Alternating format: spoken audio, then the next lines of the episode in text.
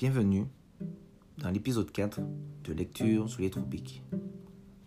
Aujourd'hui, nous lirons un passage des Arbres de la Liberté, écrit par les lycéens de Cambridge. Chapitre 2 La plantation. Sur le pont, les esclaves furent réunis.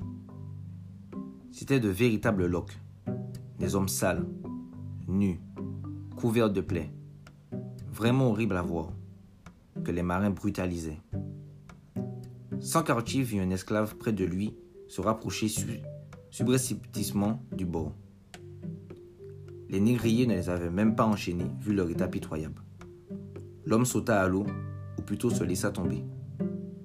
Mais au lieu de plonger la tête en avant, il tomba à plat ventre. Sa chute bruyante le fit remarquer.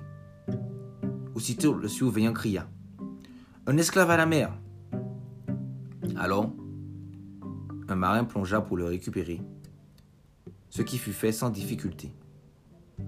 De telles tentatives de suicide étaient fréquentes pendant ces épuisants voyages. Celle-ci avait échoué de justesse.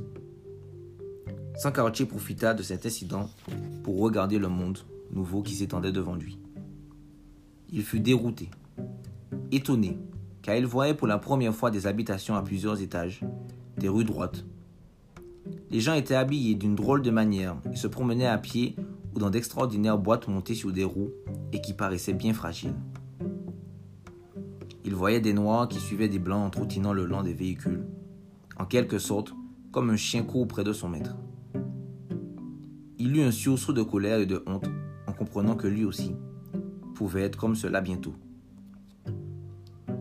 Dès leur descente du navire, on les fit monter dans des chariots et ils traversèrent une campagne qui les étonna. Ils voyaient des champs couverts de grands roseaux et se demandaient l'utilité de ces plantes. Ils allaient le savoir plus tard. Les hangars où on les parqua étaient vraiment insalubres, et chaque fois que Sankarchi respirait, il avait la nausée à cause de l'odeur du foin entassé là. Il entendait des enfants pleurer et des femmes se lamenter. Le lendemain, un homme blanc, un médecin, vint dans leur entrepôt et il les fit s'aligner entre deux files, une pour les hommes et l'autre pour les femmes et les enfants. L'homme était venu vers 3 heures de l'après-midi. Une heure avant, les négriers avaient procédé à une étrange toilette. Ils avaient fait déshabiller les esclaves porteurs de pagnes et après avoir lavé tout le monde, hommes et femmes, à l'eau salée et chaude, ils avaient enduit leur corps d'huile que Sankarchi reconnut comme étant de l'huile de palme. Les Blancs avaient fait baisser tout le monde et passant derrière chacun, avaient observé leurs fesses sans aucun respect de leur dignité. Sankarchi s'était senti profondément mortifié et il avait souffert dans son orgueil. Il vit les négriers faire une chose non moins étrange. Ils obligeaient certains nègres à se baisser à nouveau et ils leur introduisaient dans l'anus une sorte de bouchon. Cela le laissa perplexe. Le médecin qui vint ensuite les regardait sous toutes les coutures, mais grâce à la ruse des marins, peu d'esclaves étaient souillés par la dysenterie, du moins en apparence. On décida de faire la vente dans la semaine qui suivait.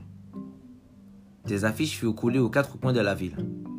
Elles invitaient tous les colons et tous les citadins à venir s'amuser et choisir leurs esclaves et promettaient une grande kermesse. Enfin, à intervalles réguliers, on fit donner le canon. Les coups qui montaient dans l'air calme de l'île avertissaient tous les colons, même ceux des habitations les plus éloignées, qu'une vente d'esclaves aurait lieu le lendemain.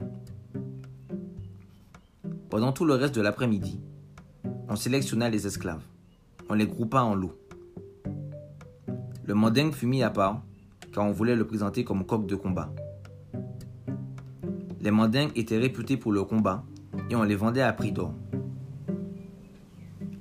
Le lendemain matin, on fit sortir les esclaves et le capitaine de la Golondrina, qui était négrier sur son bateau et maquignon sur la terre ferme, ordonna double ration de rhum et enduisez-les encore d'huile. N'oubliez pas aussi de remettre les bouchons en place et de faire courir un peu les hommes. Je veux des esclaves qui paraissent en bon état. Après avoir fait les exercices ordonnés par le capitaine, Les esclaves virent arriver les mêmes chariots que lors de leur transbordement du bateau à terre et ils partirent. Ils refirent le même trajet qu'à l'aller.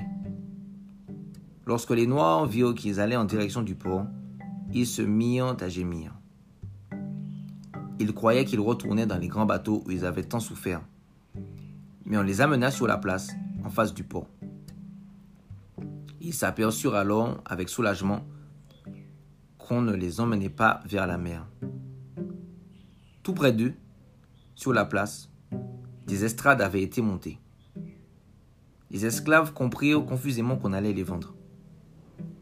Ils étaient dans un tel état de détresse que chacun et chacune demandait à ses dieux ce qu'ils avaient fait pour être ainsi châtiés. Sur la place Sartine, place centrale de Pointe-à-Pitre, face à la danse, les badauds s'amassaient et des cabriolets se suivaient presque à la queue leu La vente allait bientôt commencer. Après l'arrivée des commissaires de vente, les enchères débutèrent. La place ne fut qu'une seule criée. Les vendeurs s'époumonaient et usaient de mille subterfuges pour attirer les clients. Là, on voyait un grand noir qui faisait jouer ses muscles. Plus loin, il y avait une femme qu'on avait dénudée et qui dansait lascivement au son d'un tambour. On entendait Mille livres pour cette femme et son enfant. Mille livres. Regardez-les tous les deux, ils sont forts. Oui. Regardez ses seins et comme elle peut allaiter. Et celle-là, du premier coup d'œil, on voit que c'est une bonne reproductrice. Et les acheteurs de faire leur choix. On les voyait ouvrir la bouche des esclaves, regarder leurs yeux et leurs organes sexuels comme si c'était des animaux. Près de l'estrade centrale où était exposé son quartier, la foule se pressait. Tout le monde aurait voulu acheter le mandingue, mais les enchères n'arrêtaient pas de monter et la plupart se décourageaient. Deux hommes semblaient s'intéresser plus particulièrement à lui. Tous deux trapus, mais l'un habillé avec plus de recherche que l'autre. On pouvait noter une différence dans leur physionomie.